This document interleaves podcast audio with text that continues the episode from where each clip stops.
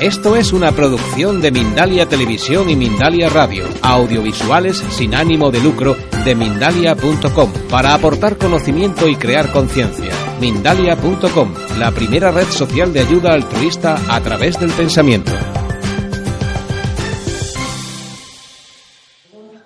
Tenemos el enorme placer de presentaros a Elena López Casares. Ella como siempre, nunca enfatizamos suficiente eh, lo que es académicamente cada persona, porque nos parece que el perfil que nos trae aquí es el perfil humano. ¿Qué soy capaz de dar y hasta dónde me estoy implicando? Elena es eh, licenciada en Ciencias de la Información, trabaja, es la responsable, la conductora del programa Escuela de Padres en radio, también del Rincón de Elena, en Radio Baugan, pero su especialidad o lo que ella la apasiona, porque hemos charlado con ella, ha sido un flechazo más de los que tiene Fundación Valores con esas personas que van por el mundo un poco más allá y haciendo las cosas desde dentro y con un motivo siempre de trascendencia y desde el ser humano. Ella trabaja como coaching, trabaja con directivos, con empresas, pero hablando encontró, como encontró Luis Emilio, la oportunidad, encontró su camino, una herramienta que la permitía llegar al fondo de la cuestión, al fondo de la movilización de la emoción del ser humano con la biodanza. Entonces, ella nos va a hablar sobre el miedo, que es el tema, el eje principal de nuestro encuentro, pero me gustaría aprovechar el coloquio posterior para que ella pudiese profundizar más en esa herramienta preciosa que tuvimos la ocasión de compartir con ella. Ella va a impartir su conferencia de la caverna al ático en relación al miedo. Entonces, Sol le, le agradecemos profundamente que esté aquí. Ha venido con un programa muy apretado, con lo cual venir hoy una tarde de sábado aquí siempre es de agradecer. De bien decir, como dice Luis Emilio, hoy vamos a bien decir a todo el mundo y le agradecemos profundamente la posibilidad de contar con ella. Gracias, Elena. Muchas gracias, Pepa. Muchísimas gracias a todos vosotros por estar aquí es un placer eh, salir fuera de los estudios de radio, porque es verdad que cuando estás dentro no sabes muy bien quién te escucha, si es que te escucha alguien, ¿no? Y a veces te produce un poco de miedo, entre comillas, escénico, pues las cosas que puedes decir o dejar de decir, porque no en vano pues estás influyendo ¿no? en, el pensamiento, en las decisiones de algunas personas. Yo quiero hablar del miedo, pero desde la positividad que significa tener miedo y quiero explicar un poco cómo son esos mecanismos porque me parece importantísimo que el ser humano se comprenda, se reconozca, integre lo que tiene para desde ahí avanzar. Es curioso cómo en muchas ocasiones queremos avanzar, hacemos cosas pero no tenemos resultados o parece que no nos acercamos a las posibilidades que tenemos en nuestra mente. ¿Por qué es? ¿Qué pasa? Pues porque hay un ejercicio previo a poder obtener cosas fuera, que ya sabemos que es esa mirada al interior. Esa mirada al interior requiere de una valentía, de un arrojo, de una potencia, de una determinación tal que no todo el mundo está dispuesto a hacerlo. Porque ahí se descubren luces, sombras, máscaras, pero es maravilloso descubrir eso porque nos estamos autorreconociendo. Y cuando eso sucede, nos valoramos y estamos encantados de ser quienes somos. Entonces dejamos de tener miedo al entorno, dejamos de compararnos con los demás y de pensar siempre que lo mejor de los demás es lo mejor, claro, evidentemente. El tema de la comparación o el gran error de la comparación es que siempre estoy comparando lo malo mío con lo bueno de los demás. Evidentemente en ese juego siempre gana el otro y nosotros nunca ganamos. Y somos nosotros los que nos debemos pues la posibilidad de tener una vida simple y maravillosa. ¿Por qué digo simple? Porque la plenitud y la felicidad es una cuestión de simpleza, es una cuestión de restarle a nuestra existencia las complejidades y quizá las sofisticaciones extremas a las que bueno, pues nos hemos agarrado. ¿Por qué de la caverna al ático? Mirad, la humanidad Estamos dotados, todas las personas, de un mecanismo de supervivencia que es un radar que tenemos eh, que nos hace estar alerta ante los posibles peligros que pueda haber en nuestra vida. Tenemos un cerebro muy básico, muy rápido, muy primitivo, se denomina el cerebro reptiliano, que lo que hace es reavivar nuestra capacidad para huir o luchar frente a un peligro inminente. Imaginemos al antiguo hombre de las cavernas, pues llegando a su dulce cueva después de una jornada dura de trabajo. Era muy dura, había depredadores y había muchísimos peligros que, que, solventar. Y de repente un arbusto, pues parece que se mueve, ¿no? Claro, en ese momento no hay tiempo para comenzar a planificar, a analizar, a tomar las decisiones de forma sosegada y relajada. No, no, si hay algo que se mueve, puede significar un peligro. ¿Qué pasa ahí? Pues que nuestro cerebro se desata. ¿Para qué? Para que huyamos en caso de que ese depredador sea más grande que nosotros y por tanto nos pueda comer, nos pueda devorar, o luchemos en caso de que ese peligro pueda tener, bueno, pues una medida equilibrada con nosotros. ¿Qué tipo de reacciones provoca el miedo en nuestro organismo? Hay que tener en cuenta que el miedo tiene un poderoso, eh, una poderosa no sé cómo denominarlo, no sé si decirlo como es muy poderoso en nuestro cuerpo, ¿no? ¿Qué tipo de reacciones tiene el miedo en nuestro organismo? Bueno, para empezar, aumenta nuestra presión eh, arterial, aumenta nuestra presión cardíaca, nuestro metabolismo celular se acelera, aumenta la glucosa en sangre. ¿Y todo esto para qué? Pues para llevar una dotación extra de oxígeno a nuestros músculos e inyectar energía para poder luchar, o huir, es decir, necesitamos los brazos y necesitamos las piernas. Aunque ahora no vivamos en cuevas, aunque no vivamos en cavernas, vivimos en apartamentos, en chalés, en lofts, en casas, en pisos, el nombre que le queráis dar. El mecanismo que se desata dentro de nosotros cuando tenemos ante nosotros un peligro fundado o infundado es exactamente el mismo. Lo que pasa es que nosotros, el ser humano contemporáneo, tiene una serie de herramientas, una serie de mecanismos para poder librarnos de esa parte del miedo que nos puede llegar a paralizar. Pero, un momento, el miedo no es malo. El miedo es una emoción primaria y universal que sin ella no estaríamos aquí nadie porque los depredadores se hubieran comido a nuestros abuelitos de las cavernas. Con lo cual, el primer miedo es tenerle miedo al miedo. No hay que tenerle miedo. El miedo vale para ser prudente. El miedo vale para tener responsabilidad ante las cosas que tengamos delante, ante las diferentes tareas, ante nosotros y ante las diferentes personas. Esa sensación de mariposas en el estómago, por denominarla con una terminología gráfica, es sanísima para estar alerta, para estar prevenido. De hecho, la responsabilidad es la respuesta interna que yo le doy a los acontecimientos externos. Si no hay respuesta, ¿qué hay? Dejadez. Y cuando yo dejo mi vida, ¿qué sucede? Que son los demás o las otras cosas las que toman las riendas de esa diligencia que debemos llevar nosotros. Aunque ahora mismo no haya depredadores, tal cual los veían nuestros ancestros, sí que siguen existiendo depredadores. Son mucho más sofisticados, mucho más complejos y para cada uno de nosotros un depredador significará algo diferente. Quizá tenemos miedo a la soledad, quizá tenemos miedo al fracaso, quizá tenemos miedo al rechazo, quizá tenemos miedo a nuestro jefe, quizá tenemos miedo a que nuestra empresa no salga adelante? Quizá tenemos miedo a que nuestra pareja nos deje. ¿A qué tenemos miedo? Bueno, el abanico de los miedos es muy amplio, depende mucho de la experiencia, depende mucho también de nuestras creencias, de los programas, de los patrones mentales que llevemos, que es una realidad, somos filtros, pero lo que no podemos dejar es nuestra vida en manos del miedo. Yo quiero que los que tengáis papel lo hagáis y los que no, lo hagáis mentalmente. Pensad en tres retos de vuestra vida que se os resisten. Tres proyectos, tres sueños, tres cosas que queráis lograr y que se os resisten. Al menos tres. Vamos a pensar en ello o vamos a escribirlo. Y ahora me gustaría que cerráramos los ojos. Vamos a cerrar los ojos y vamos a enfrentarnos a nuestros miedos. Vamos a rescatarlos.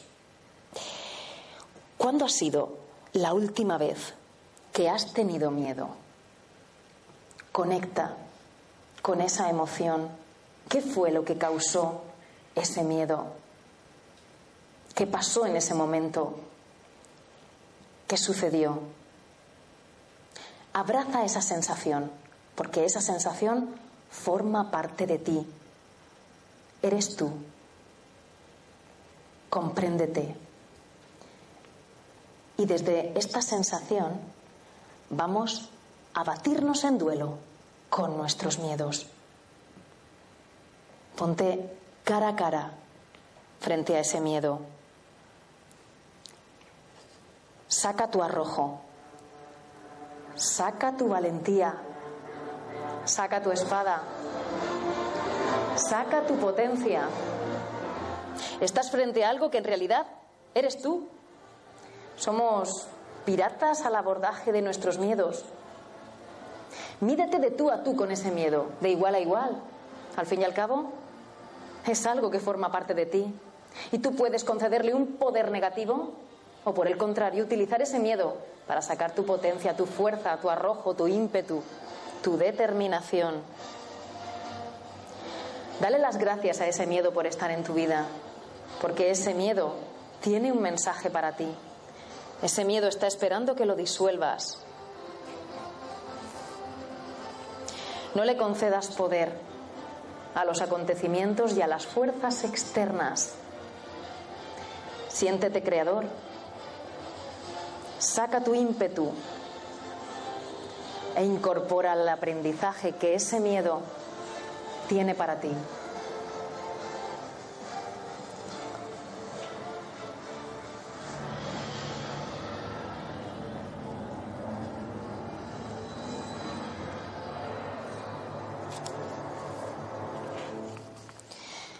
Pues bien, el miedo es una de las sensaciones más desagradables que existen, es cierto. Nadie quiere sentir miedo. ¿A qué tenemos miedo? A lo desconocido, ¿verdad? Tenemos miedo también a aquello que implica una alta responsabilidad para nosotros. Tenemos miedo a aquello que nos tensiona, que nos estresa. Tenemos miedo a lo que no conocemos. Y por supuesto a todo aquello que significa que nuestra integridad física, emocional, está en peligro, la nuestra y la de nuestros seres queridos. El miedo no nos gusta, pero no por ello vamos a hacerlo desaparecer por arte de magia. Hay que emocionarse, hay que integrar cualquier tipo de emoción que tengamos, ya sean las denominadas emociones más agradables o las más incómodas. No existen emociones buenas y malas, existen emociones que me dan mensajes. Lo que pasa es que es mucho más fácil, mucho más bonito, mucho más agradable hacerle caso a la alegría, ¿verdad? Al amor, ¿Qué pasa cuando tenemos tristeza? La tristeza es una de las emociones más interesantes para el ser humano. La tristeza es un momento de introspección valiosísimo. La tristeza nos ayuda a reorganizar, a dar prioridades. La tristeza, además, unida a la sensación de soledad, nos ayuda a que seamos los verdaderos protagonistas de nuestra vida y a que ocupemos el lugar que nos corresponde, el de la primera fila. Una de las cuestiones básicas para comenzar a tener las riendas de nuestra vida en nuestras manos es reflexionar acerca de las dimensiones que tiene la vida y de a qué le concedemos más poder. La vida tiene dos dimensiones, una dimensión interna y una dimensión externa. En la dimensión interna está el ser, estás tú. En la dimensión externa está todo lo que tiene que ver con dos verbos que nos encantan, hacer y tener.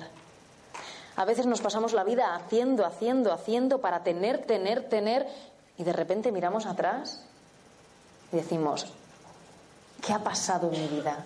¿Por qué no me siento pleno? ¿Por qué no estoy feliz? ¿Por qué no estoy satisfecha? ¿Qué sucede? Que no somos. Quizá este momento de cambio de era nos ha valido para eso, para darnos cuenta del poco protagonismo que ha tenido nuestro ser. No hay que hacer, hacer, hacer para tener, tener, tener y luego ser. La secuencia es diferente. Hay que ser para luego poder hacer y poder tener. ¿Y cómo se es? Estando en la zona de influencia, que es aquella zona donde el miedo más tóxico puede llegar a disiparse. Vamos a empezar a poner descripción a los conceptos. ¿Cuál es el miedo tóxico? Antes he dicho que el miedo es una emoción básica, universal, validísima, que vale ¿para qué? Para librarnos de los peligros, para que nuestra integridad emocional, física, psíquica esté intacta. Pero cuando el miedo revoluciona nuestra vida, cuando el miedo es igual a parálisis, cuando el miedo se convierte en un agujero negro y nos somete a ese torbellino emocional que no sabemos cómo manejar, el miedo es negro, es tóxico, es nocivo, contamina toda mi existencia y de las personas que están a mi alrededor. Ahí es cuando el miedo nos paraliza, ahí es cuando el miedo es improductivo. Por tanto, hay que encontrar la manera de poner el intermitente y adelantar a nuestro miedo. Una de las herramientas básicas, primero, es darnos cuenta de en qué zona estamos y a qué le estamos concediendo más poder. Estamos en la parte del ser sin estar desconectados del exterior, por cierto. O estamos más en la parte del exterior y tenemos una total desconexión y una falta de atención a nosotros mismos. ¿Cuáles son las necesidades internas tuyas que no estás cubriendo? A eso es a lo que hay que tener miedo. Hay que tener miedo a una falta de dedicación nuestra. Hay que tener miedo a una falta de, validación, de valoración, de afecto. Hay que tener miedo a no quererse, porque esa es la causa de lo que dejamos de obtener en el exterior. Por tanto, la primera herramienta es darnos cuenta dónde están nuestras prioridades, qué tono tienen nuestras conversaciones diarias, hacia qué lado miramos más. Otra herramienta es aprender a trabajar en la zona de influencia.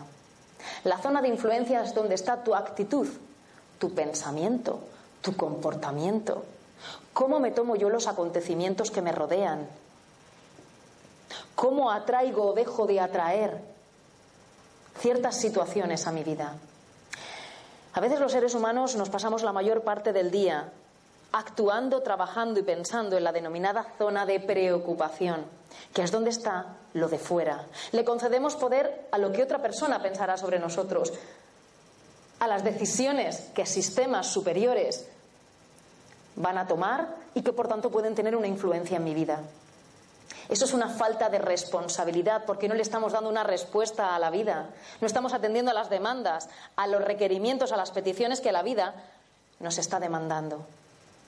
Cuando nosotros trabajamos en nuestra zona de influencia, que es donde estoy yo, donde está mi actitud, donde está mi comportamiento, donde están mis sensaciones, las respuestas que yo le doy a la vida, curiosamente, esa zona de influencia se va agrandando y la zona de preocupación se va achicando, va teniendo menos fuerza y nos sentimos seres creadores, seres que creen y por tanto crean. De lo contrario, somos seres irresponsables que creen más bien que su vida está en manos de otro o de otras cosas. A eso es a lo que hay que tener miedo, a no darnos cuenta de esto, a no despertar. Estamos en un momento fabuloso para todo esto. Estamos en un momento donde la positividad inunda nuestras vidas. ¿Qué es la positividad? ¿Qué es la psicología positiva?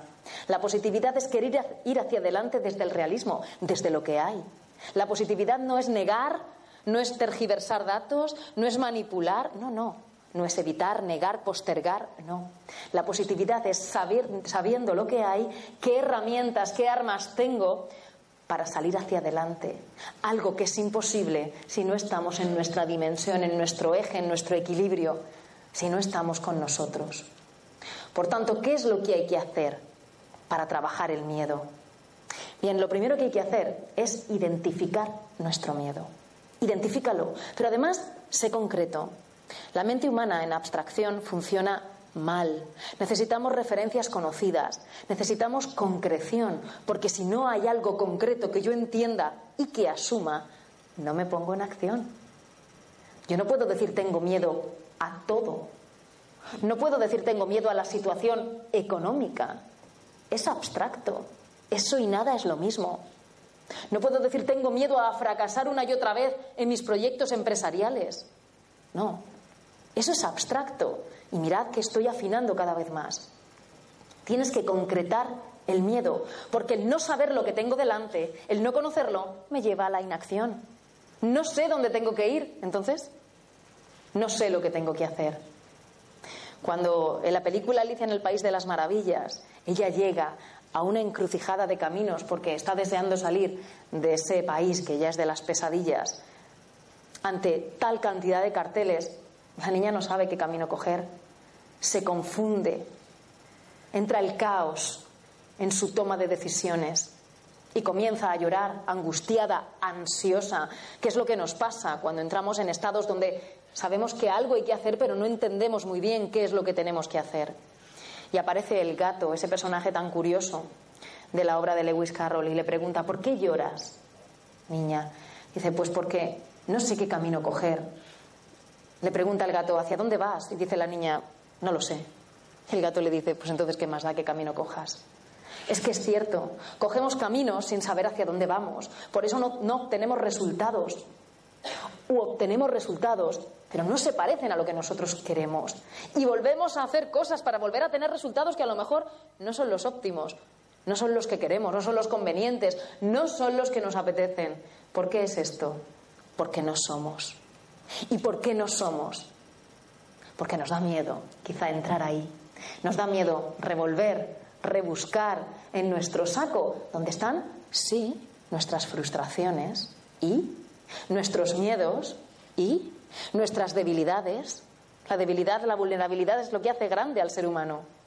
Donde están nuestras fobias, donde están nuestros tabúes, donde están nuestras frustraciones. Eso es maravilloso. El entender eso, el recoger eso, el trabajar con eso es maravilloso. ¿Para qué? Para que eso se convierta, gire y cambie a inquietud, a ilusión, a proyectos, ambición, a positividad. Por tanto, no hay que tenerle miedo a nuestra parte de sombras. Porque si le tenemos miedo a nuestra parte de sombras, viviremos una vida de máscaras. Y la máscara no es verdad.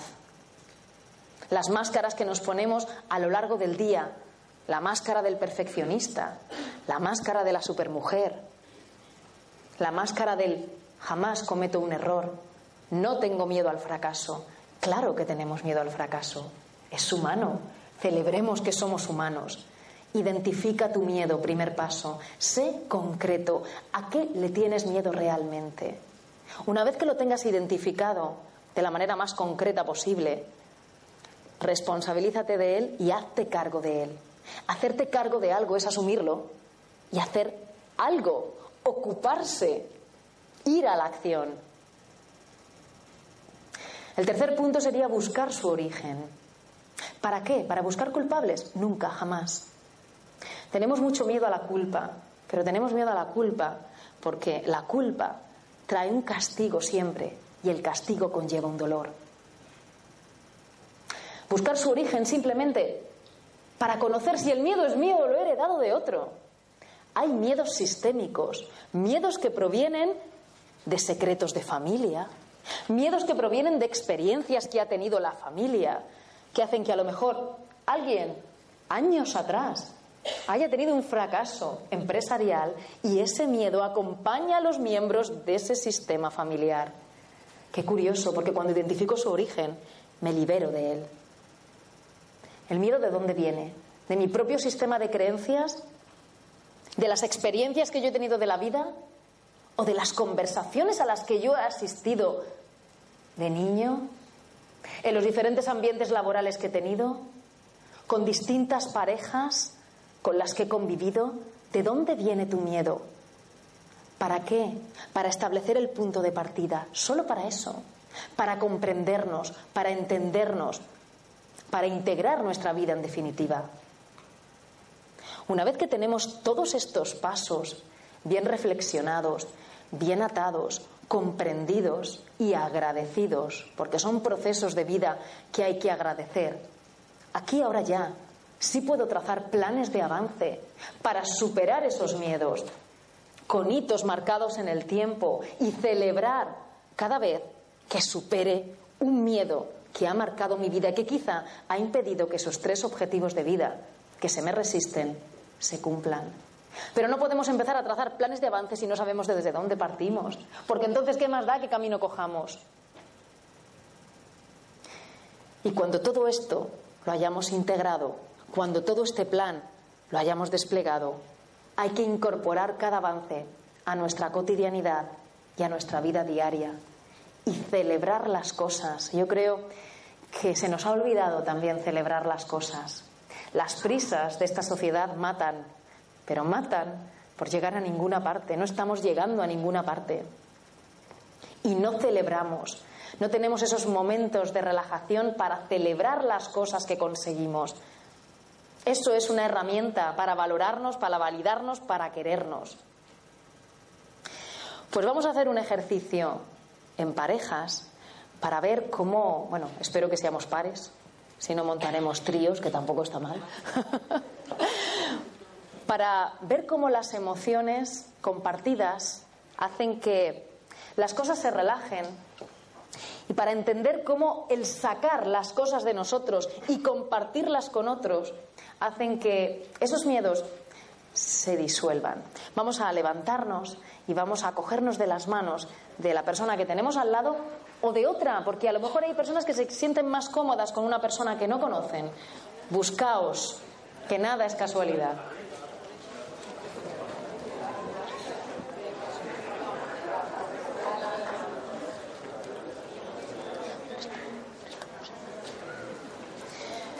Bueno, pues una vez que estamos así, en silencio,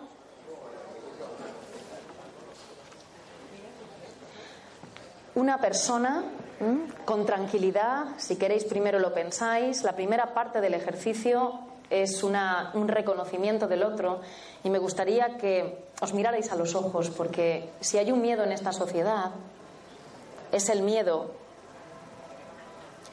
a reconocer al otro, a mostrarnos ante el otro, a mirar a los ojos, porque sabéis que en los ojos está la verdadera verdad de una persona y quiénes somos realmente. Miraos a los ojos en silencio y una persona, una, la que quiera iniciar el ejercicio y luego hay un cambio de papeles y de roles, me gustaría que le contara al otro cuáles son sus miedos, a qué teme, qué le inquieta, qué le pasa, qué le preocupa una vez que hayamos terminado de sacar de nuestro interior esas verdades de nuestra vida, invertimos el papel y el otro se lo cuenta al compañero. Es importante que lo hagamos serenos, tranquilos, relajados y que contemos nuestro miedo sin miedo a contarlo. Y aquí el tono de voz es muy importante, la forma en la que lo contemos, la forma en la que estructuremos nuestro mensaje. Cuando queráis podéis empezar.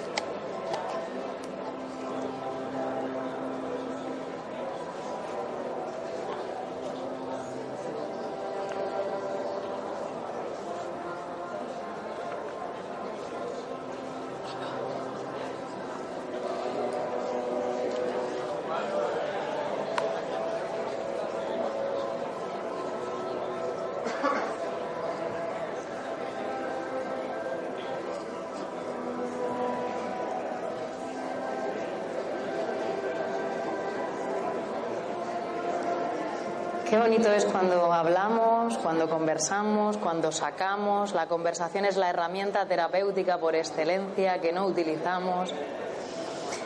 Bien, pues poco a poco vamos entrando en silencio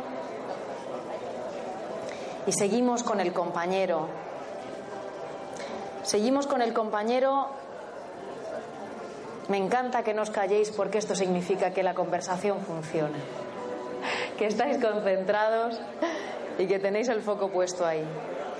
Bien, pues seguimos con el compañero, le cogemos de las manos frente a frente y cerramos los ojos. Vamos cerrando los ojos. Donde haya estado el punto de la conversación, ahí se queda porque ahí es donde se tuvo que quedar nuestra conversación. Y ahora, cada uno en silencio, con los ojos cerrados, cada uno recrea un lugar, un lugar donde quiere estar, un lugar que le da paz, va conectando con un estado de placer, de satisfacción, de deleite. Todos tenemos un espacio de paz, todos tenemos un espacio de bienestar. Ve a Él.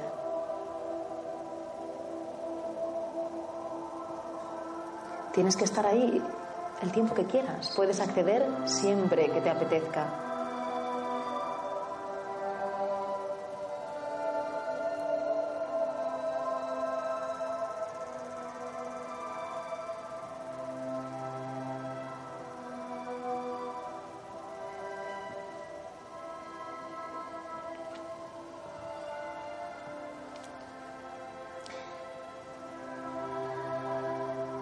Respiramos tranquilamente y relajamos los músculos de la cara. En los hombros, el cuello probablemente.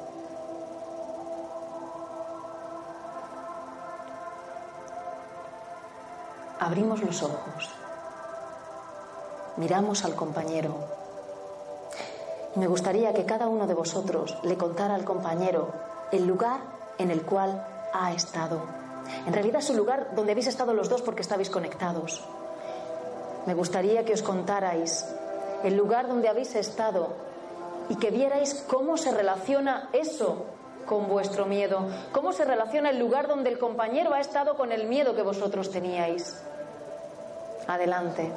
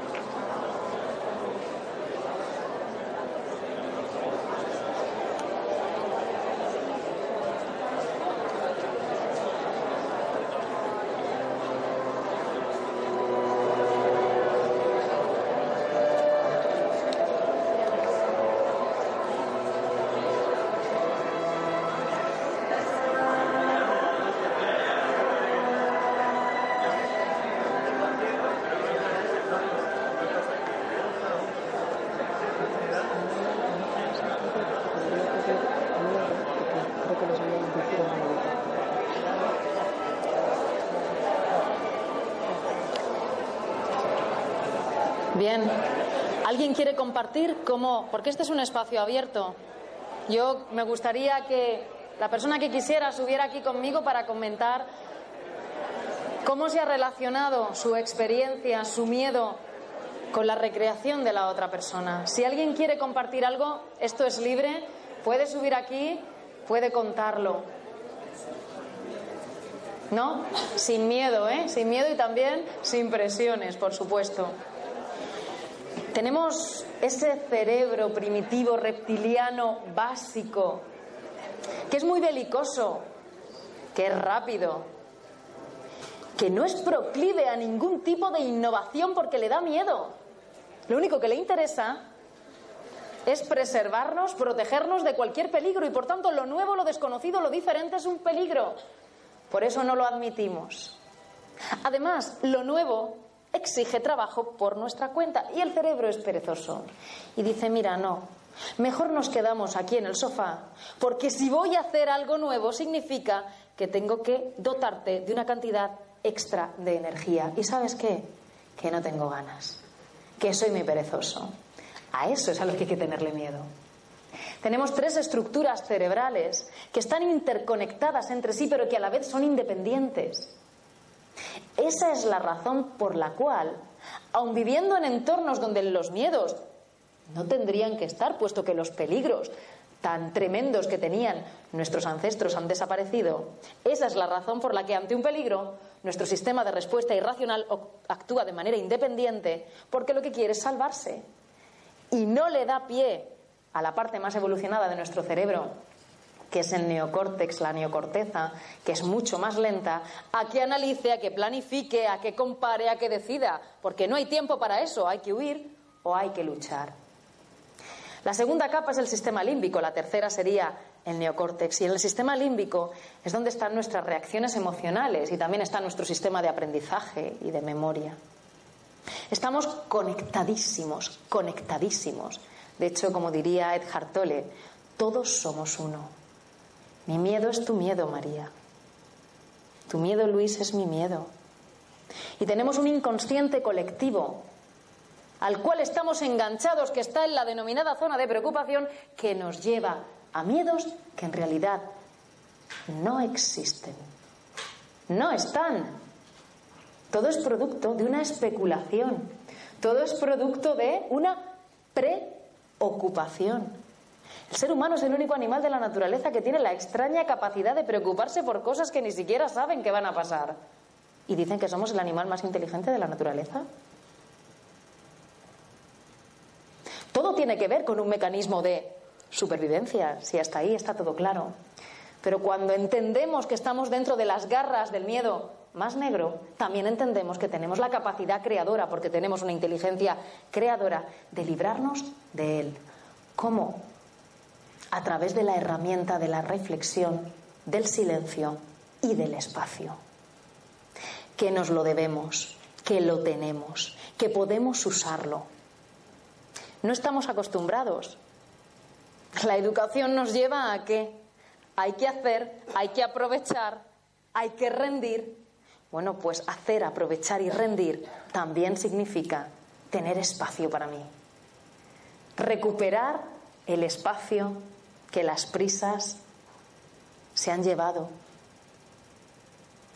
Los primates tienen un gesto muy parecido a la sonrisa humana que ponen en marcha cuando ven algo que consideran peligroso.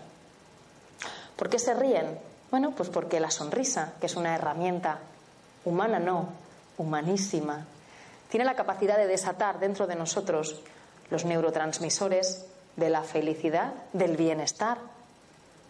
Las endorfinas, por ejemplo. Y a mayor nivel de endorfinas se desactiva la hormona del estrés, que es el cortisol, que nos nubla la vista, que nos ciega, que no nos deja decidir, que no nos deja ser. Por tanto, la vida es muy fácil.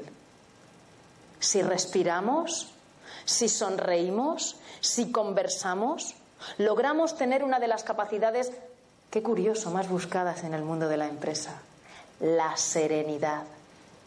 ¿Cómo se logra la serenidad en una vida tan tremendamente loca? Trabajando tres distancias. Vamos a empezar por las más fáciles porque nos van a dar el acceso a la tercera distancia, que es la que buscamos. Distancia física. Las estancias, las habitaciones, las salas recogen la energía que en ese momento ha primado, ha vibrado en una situación. Si ha habido una discusión, ¿qué tipo de emociones ha podido haber ahí? Quizá ira, quizá alguien ha tenido tristeza porque considera que ha tenido una pérdida. Es una situación de conflicto, donde se desatan las emociones que menos nos gustan. Esa estancia ha recogido esa vibración. Por tanto, todo lo que suceda ahí a partir de ese momento está muy condicionado por lo que antes pasó. Salgamos pues de los sitios. Primera distancia, la física es muy fácil, ¿verdad? Salgamos de los sitios. Segunda distancia, la temporal. ¿De verdad hay que tomar una decisión rápidamente ante un asunto? ¿En serio? ¿Tan importantes nos creemos a veces que si no decidimos esto es que dejamos esta cosa sin concluir o a esta persona sin poder avanzar? Cuidado con los yo codependientes, que es el asesino de nuestro yo verdadero, de nuestro niño interior, de nuestro verdadero ser. El yo codependiente está absolutamente dominado por el ego. Y claro que somos importantes, por supuesto que sí, pero dentro de un todo, de una colectividad, de una universalidad, no como piezas independientes de un puzzle. La distancia temporal es fundamental para librarme de la emocionalidad caliente del momento. Si lo uno a la distancia física y además encuentro un espacio revelador, inspirador y un espacio conector con lo que yo en realidad soy, que es parte de este planeta, habré tenido la jugada por triplicado. Hay un déficit en los niños actualmente que es el déficit de la naturaleza, que está generando mucho estrés. La falta de conexión con el hábitat al cual pertenecemos. No sé si habéis tenido alguna vez la sensación de ir a un espacio natural y sentiros parte de ese espacio. Dicen que los bosques, que los campos acogen a los seres humanos porque los reconocen como parte de ellos. Y esas dos distancias me dan la distancia que voy buscando, que es la emocional. Esa distancia emocional para lograr una calma, un sosiego y una serenidad responsables. Ese ímpetu imprudente no es responsable, porque no te estás haciendo ningún tipo de favor. La responsabilidad es la asunción del equilibrio y el equilibrio se consigue cuando soy capaz de virar la dirección del barco que va contra un arrecife a un lugar que es seguro. Y lo podemos hacer con espacio, con distancia física, se puede lograr esa serenidad que ayuda a que mis miedos más intensos, más tremendos, se aplaquen. Y cuando se aplaca, soy capaz de tomar decisiones reflexionadas. Porque es cuando obtengo información de lo que me está pasando en mi vida, de cómo soy yo, de cómo me afectan las circunstancias externas, de qué es lo que quiero realmente y de dónde estoy. Esa información tengo que reflexionarla. Solamente desde esa toma de información y desde esa reflexión puedo decidir y actuar. Pero la vida no es la llegada a un punto muerto. No. Una vez que he actuado, vuelvo a tener nueva información para volver a reflexionar, para volver a decidir y para volver a actuar. La vida son círculos, esferas. Es retroalimentación o más bien alimentación hacia adelante. Eso es la vida. Restado el verdadero drama, en la vida hay verdades a asumir o situaciones con las que hacer algo. En los dos casos, la vida me exige una acción. Es muy normal que ante un momento de ruptura del ritmo normal de mis acontecimientos cotidianos, yo piense en drama, en tragedia, es muy lógico, es muy normal. Pero debería volver al equilibrio. Hay dos maneras de cambiar. Que la vida te lo ponga por delante o que tú quieras cambiar. Todos tenemos una zona de comodidad, una zona de confort, donde bueno, parece que ahí no hay miedo, ¿verdad? Porque está nuestra cotidianidad, nuestra rutina. Pueden pasar cosas, pero sabemos cómo solventarlas. Pensad en vuestras dedicaciones diarias laborales. Pueden pasar cosas, pero bueno. Si forma parte de vuestra cotidianidad, sabéis cómo solventarlas. Ahí el crecimiento de la persona es plano, previsible, porque está haciendo lo mismo. El verdadero, la verdadera evolución, el verdadero aprendizaje del ser humano está en la denominada zona de crecimiento, que da mucho miedo. ¿Por qué? Porque hay incertidumbre, porque hay desconocimiento. Y la incertidumbre mal gestionada me lleva al estrés, me lleva a la falta de compromiso, me lleva a la incapacidad propia, el autoconvencimiento de que no soy capaz de realizar nada, con lo cual me sume en la mediocridad y me resta, me limita capacidad creadora que la tenemos.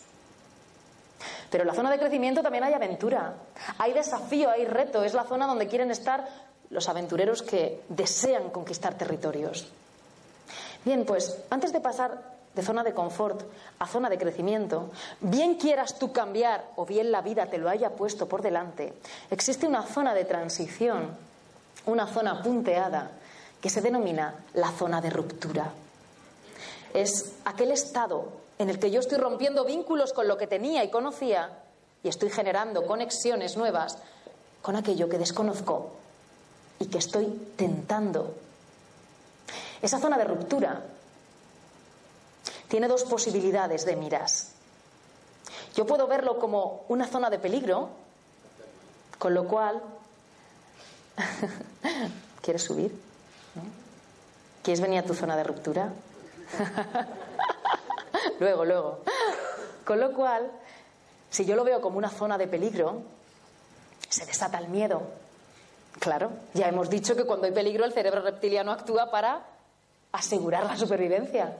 Por tanto, si lo veo como un peligro, el cerebro reptiliano se desata y huyo, no sé muy bien hacia dónde, o ataco, me defiendo. Ahí es muy fácil la tentación de mirar hacia atrás y volver hacia un lugar que no me gustaba pero que conocía es muy grande. Esta es la razón de ser del refrán, más vale lo malo conocido que lo bueno por conocer. Jamás fuera ese refrán, ¿eh? por decreto ley de nuestro vocabulario. ¿Cómo podemos decir eso? Por miedo. Hunde sus raíces en el mecanismo del miedo. La otra forma de ver esta zona de ruptura, donde estoy inestable, donde me muevo, donde me agito, donde no encuentro mi equilibrio, es como una posibilidad. Cuando lo veo como una posibilidad, se desata la positividad, que es la capacidad de querer ir hacia adelante desde lo que hay. Por tanto, no es autoengaño. Todo lo contrario, el pesimismo sí es autoengaño. Porque manipula y le dota de un dramatismo extra y de un pesimismo extra y de una negatividad extra a la realidad. Por tanto, cuando yo lo veo como una posibilidad, se desata la positividad y por tanto me pongo en movimiento, en acción, provoco un desplazamiento. Claro, cuando estoy en zona de ruptura, incluso buscando yo el cambio, es muy normal, por lo tanto hay que comprenderse y hay que integrar todo esto. Hay que dejar de fustigarse por tener miedo, simplemente hay que comprenderlo. Es muy normal que lo veamos como un peligro. En esos momentos, en tu zona de ruptura, abrázate.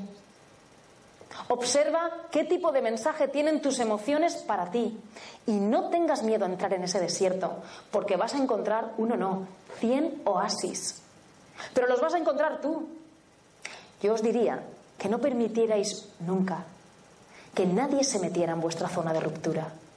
La podéis compartir, pero que nadie se meta en algo que no le corresponde, en un proceso que no es suyo, porque es vuestro regalo, vuestro proceso, vuestro aprendizaje, vuestra mágica lección de vida, vuestra puerta hacia otras posibilidades con las que a veces ni siquiera habíamos logrado soñar. La clave para esa zona de ruptura está en la perseverancia, en la constancia, en la paciencia. Las cosas aparecen cuando tengan que aparecer, ni antes ni después. ¿Y cuándo es cuando tengan que aparecer? Cuando tú estés preparado, cuando tú estés preparada. Solamente así entramos en la denominada zona de crecimiento. Nada hay más potente a largo plazo que la autoconfianza, esa capacidad de saber que soy capaz de llevar a cabo todo aquello con lo que yo sueñe, unida a la humildad.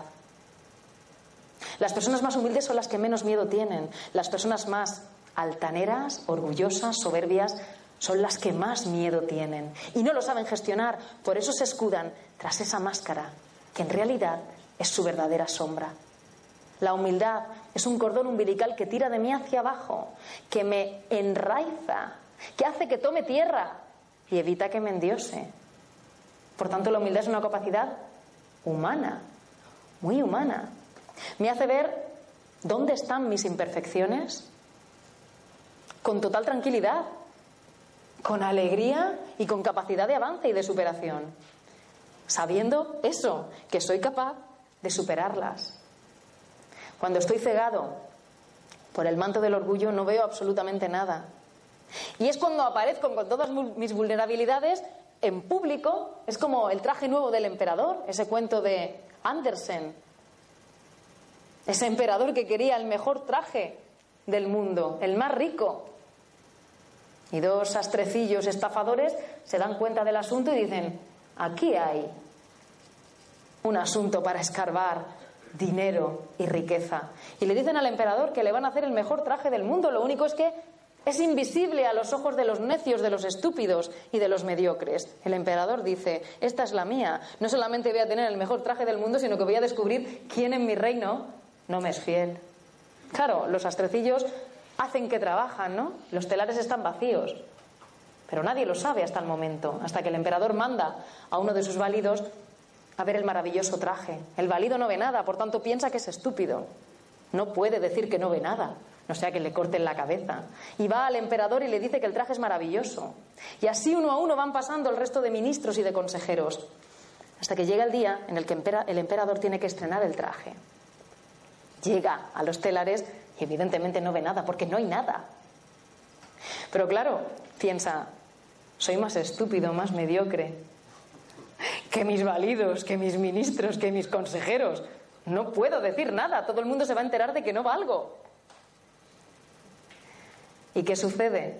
Que los astrecillos lo visten, hacen que lo visten, y el emperador tiene que salir en desfile por su pueblo el día de la fiesta mayor del reino. Y sale, vaya que si sale, Sale con su traje nuevo. El pueblo no ve nada, pero nadie se atreve a decirlo, no sea que su vecino piense que es tonto, estúpido, mediocre. Hasta que un niño, a hombros de su padre, dice, papá, el emperador va desnudo. Claro, cuando ya es demasiado tarde. Y aparecemos en público con todas las vulnerabilidades y la gente sabe perfectamente dónde disparar para matar o para herir. A eso es a lo que hay que tener miedo. A esas máscaras que nos tendemos, a no ser auténticos, a no ser naturales, a no ser nosotros. Y yo creo que si estáis aquí, si son muchas las personas que se están acercando, pues, a este tipo de eventos, como el que el equipo de la Fundación Valores pues, ha organizado aquí en Murcia, es porque de verdad queremos ser nosotros. Porque en realidad somos nosotros, lo que pasa es que estamos tapados por tantas y tantas capas de relleno que impiden que nuestra esencia se muestre? Pues sí, somos vulnerables, sí, tenemos miedo, sí, tenemos debilidades, sí, tenemos ciertos momentos de pánico, pero ¿sabéis qué? Que yo me alegro de eso, porque precisamente ahí está la grandeza del ser humano y precisamente ahí está la alegría de vivir. Y como estamos en una conferencia de alegría y de vida, y yo creo que el verdadero miedo precisamente es a no vivir, pues yo os quiero regalar esta canción que habla de vivir la vida. Muchísimas gracias y buenas tardes a todos.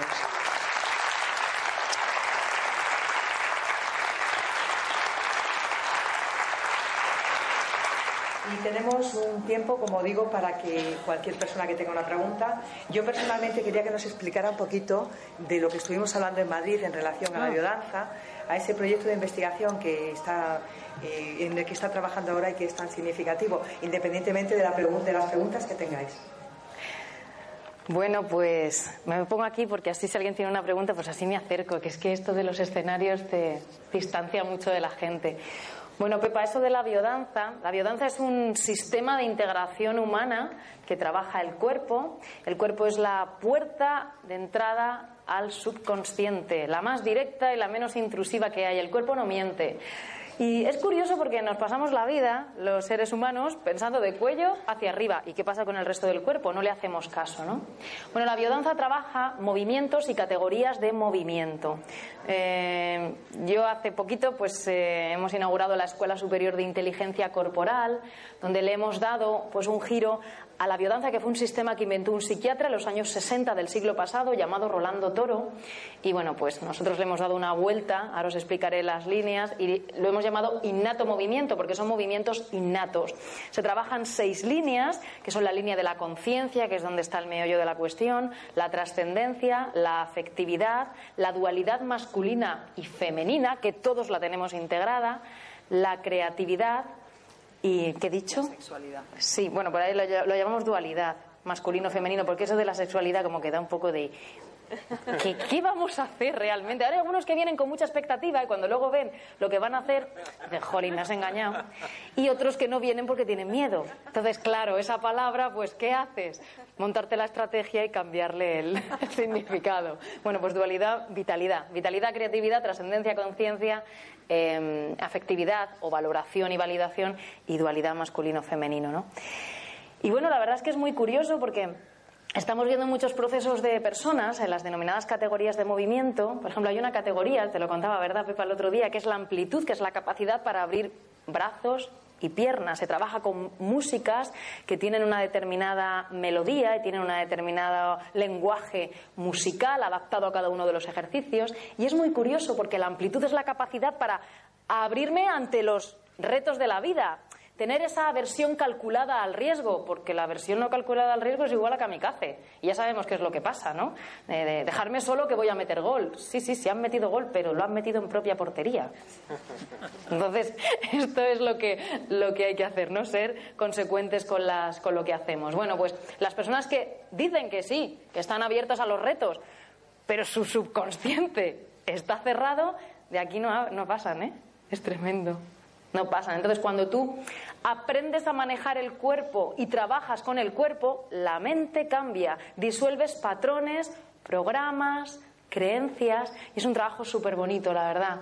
Es un trabajo precioso, porque la mente ya sabemos que es muy tramposa, decimos sí, sí, sí, sí, pero luego volvemos a las andadas por el tema de la rutina, ¿no? De la cotidianidad, etcétera.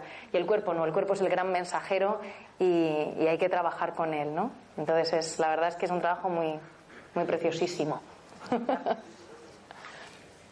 ¿Hay más preguntas? Sí, yo quería hacerte. Gracias. Bueno, eh, en relación con la biodanza que decías, Sí. no sé si conoces eh, a, lo- a los sufíes que utilizan el tema de la biodanza para lograr eh, situaciones de trance y poder curar realmente, ¿no? Sobre todo a base de percusión, llegando a unos estadios de, situación de trance, pues realmente como si estuviese drogado, ¿no? Eso por una parte. Y por otra parte te quería preguntar que en relación con el miedo, pues yo, eh, que soy profesor desde hace 35 años, nada más y nada menos, pues eh, noto en mis alumnos una gran preocupación y evolución negativa en el sentido de que cada día se sienten más estresados con el tema de los exámenes y demás. Yo desde hace varios años les doy unas técnicas de relajación emocional y física y, da un resultado extraordinario para ellos, ¿no? que es, otra forma de abordar las situaciones de miedo, simplemente centrándose en el tema de la respiración. Yo que practico yoga desde hace más de 10 años, pues en la respiración cuadrada, la respiración triangular, ya sea directa o inversa, pues provocan una disminución de la tensión arterial, de- de del número de pulsaciones del corazón, incluso de la cadencia de la respiración, y logran un- una situación más adecuada para abordar esa situación de miedo y, y tomar una decisión más acertada. ¿no? Te está dando buenos resultados, ¿no? Por lo que, ¿cuánto tiempo llevas haciendo esto con los alumnos? Pues llevo, la verdad es que, y penosamente solamente unos años, porque eh, tampoco, tampoco he llegado ya al convencimiento real de que eso era eficaz, pero ahora incluso hasta me buscan y me piden consejo para determinadas situaciones cómo abordarlas. La pena es que no lo haya podido emplear antes, pero bueno, nunca Bueno, tarde. ahora era tu momento. Mm, Lo primero que te quiero decir, que esto lo digo yo todos los días en la radio, es que y estoy totalmente convencida que el profesor, para mí, es la figura más importante de la sociedad. Tiene en sus manos la materia prima de un país, tiene en sus manos la posibilidad de, con un gesto, con una palabra, sostener toda una vida. ¿eh? Es tremendo. Eh, seguramente todos y cada uno de nosotros aquí hemos tenido profesores de los que nos acordamos por lo mal, ¿verdad? Y por el mal ambiente, pero al revés también, profesores que nos hicieron amar materias, asignaturas y que nos dieron un ejemplo de vida. Con respecto, con lo cual enhorabuena, tienes una profesión que es tremendamente saludable para el estado de un país. Pero fíjate, acabas de decir una cosa que es muy curiosa, ¿no? Se sigue dando clase de la misma forma, casi que la daba bueno, exactamente, en el siglo pasado y antes. De hecho, si pudiéramos resucitar dos profesionales eh, que murieron hace 100 años, podemos resucitar a un profesor y a un médico. El profesor se lee cuatro cosas, puede seguir ejerciendo su labor, porque se da clase igual. El médico no. El médico tendría que volver a la universidad y se quedaría absolutamente pasmado y asombrado con los adelantos. Cualquier adelanto que introduzcamos en nuestras profesiones, bienvenido sea. Este es un ejemplo de cómo, bueno, ya sabéis cómo está el sistema educativo y, bueno, pues la cantidad de quejas que hay. Supongo que habrá más profesores aquí, más docentes en, la sala. Yo también lo soy. Lo que pasa es que yo me dedico a dar clases en la universidad y en escuelas de negocios que es lo mismo, ¿eh? están también ahí los, el estado de ánimo en la universidad y en determinados puntos universitarios es tremendo, están absolutamente apáticos y, muy depresivos. y, esto a mí me llama mucho la atención porque ya se cierran las puertas ante algo que ni siquiera han intentado. No vamos a encontrar trabajo, pero si estáis en cuarto de carrera, si aún no habéis empezado a buscar trabajo, ¿no? ¿Cómo está la colectividad, ¿no? ¿Cómo está el estado de ánimo?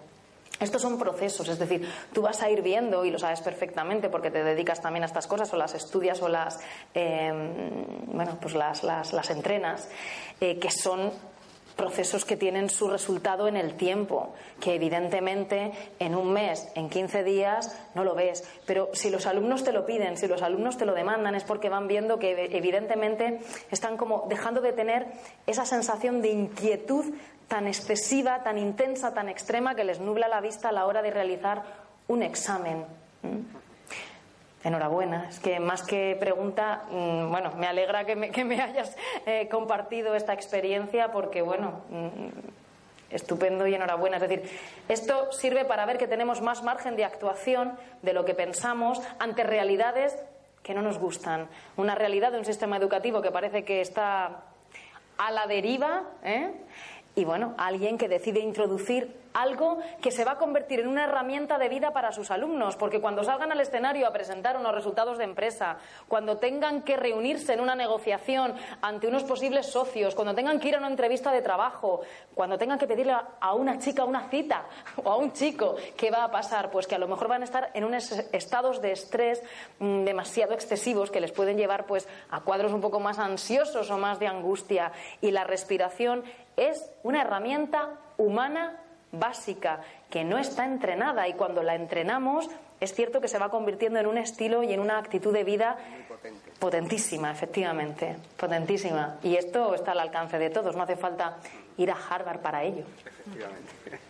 Bueno, mira, algo gratis tenemos. Vamos a dar un aplauso a la gratuidad de la respiración y de la sonrisa.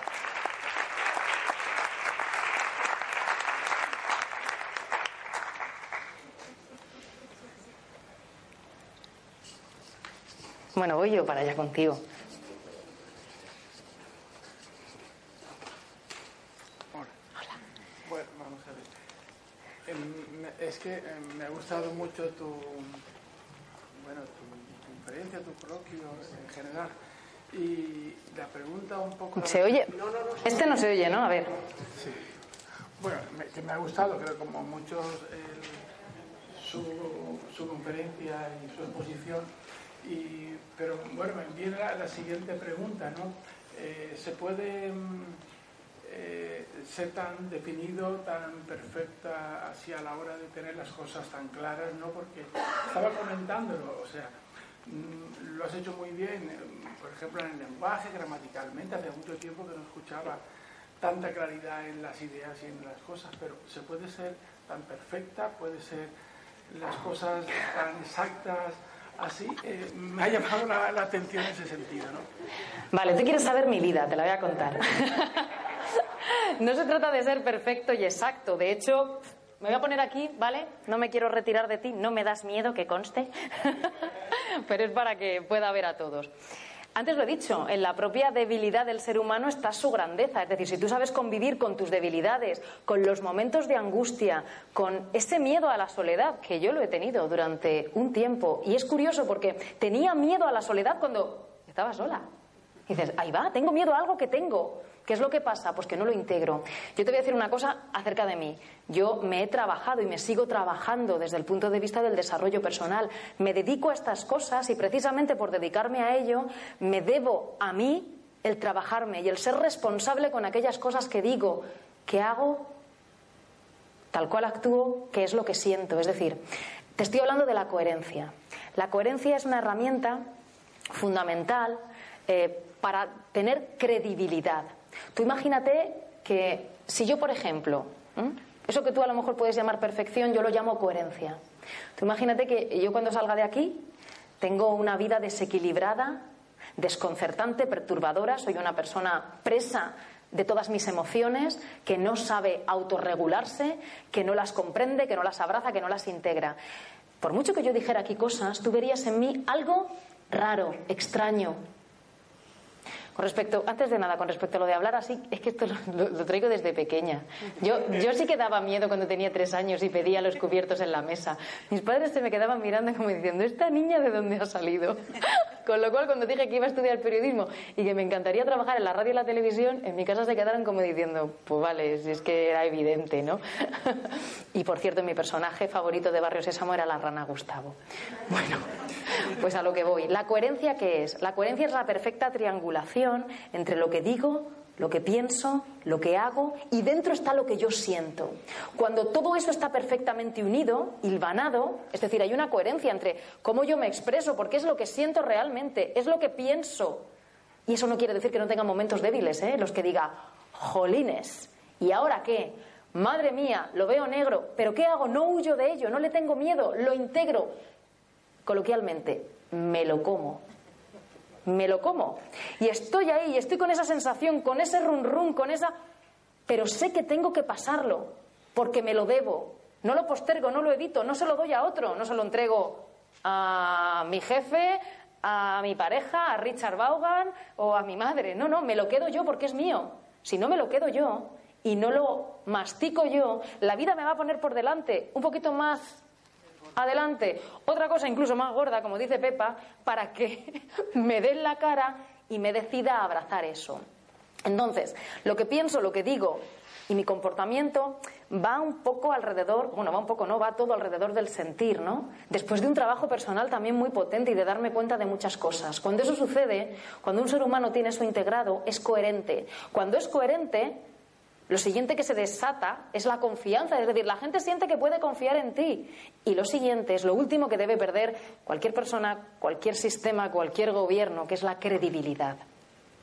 Cuando algo falla, es decir, cuando no existe una perfecta armonía entre lo que dices, lo que piensas, lo que haces y lo que sientes, lo que mandas siempre de cara al exterior, es tu comportamiento y tu actitud, porque eso no miente. Entonces, cuando la gente te ve que hay una falta de consonancia entre todo eso, te ve como alguien incongruente o incoherente, una persona o un sistema en el que no puedo confiar, por tanto desconfío, ¿y qué pierdes? El crédito. Oye, estoy pensando, ¿esto está grabándose? Bueno, pues que sí, venga, pues no sé, de Moncloa que me llamen para que les explique yo cómo va esto de la coherencia, que a lo mejor lo podemos arreglar entre todos, ¿no? Porque es muy fácil. ¿Sabes? O sea, no es perfección, y Dios me libre porque la perfección me lleva al traje nuevo del emperador. Es todo lo contrario. Y es trabajo, y es responsabilidad, y es dedicación. Y es decir, no tengo ni idea de lo que me estás contando, no lo sé, voy a investigarlo por aquí, voy a...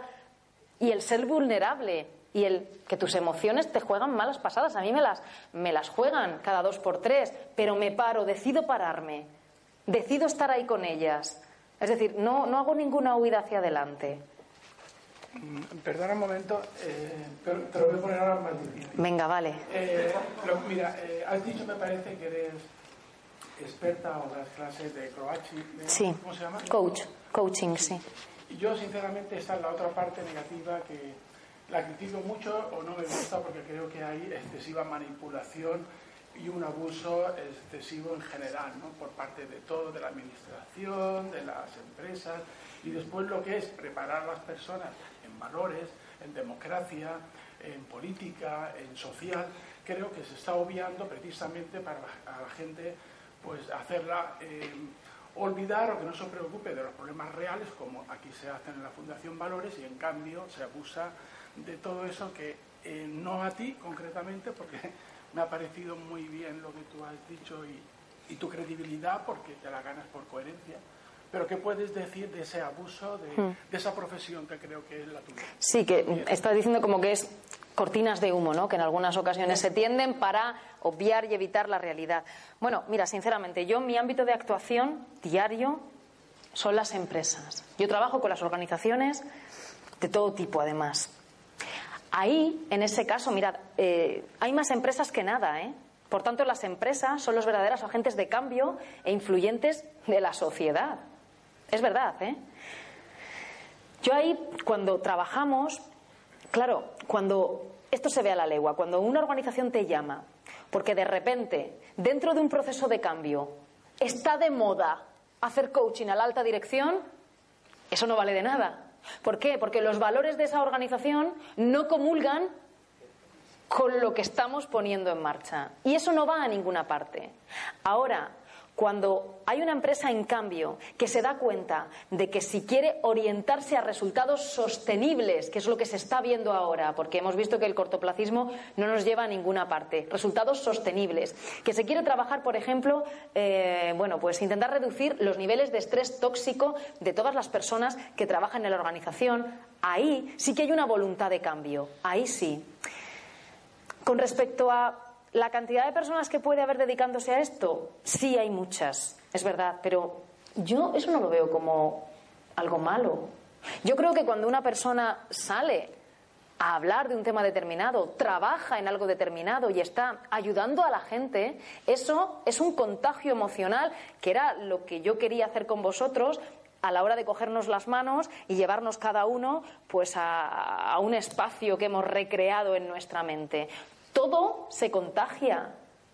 Yo no creo que sea, bueno, malo que haya mucha gente dedicándose a esto. Creo que cuando una persona no da los resultados que tiene que dar, acaba, entre comillas, no me gusta esta expresión, pero bueno, acaba siendo expulsada de alguna manera por el mercado y acaba no teniendo su lugar.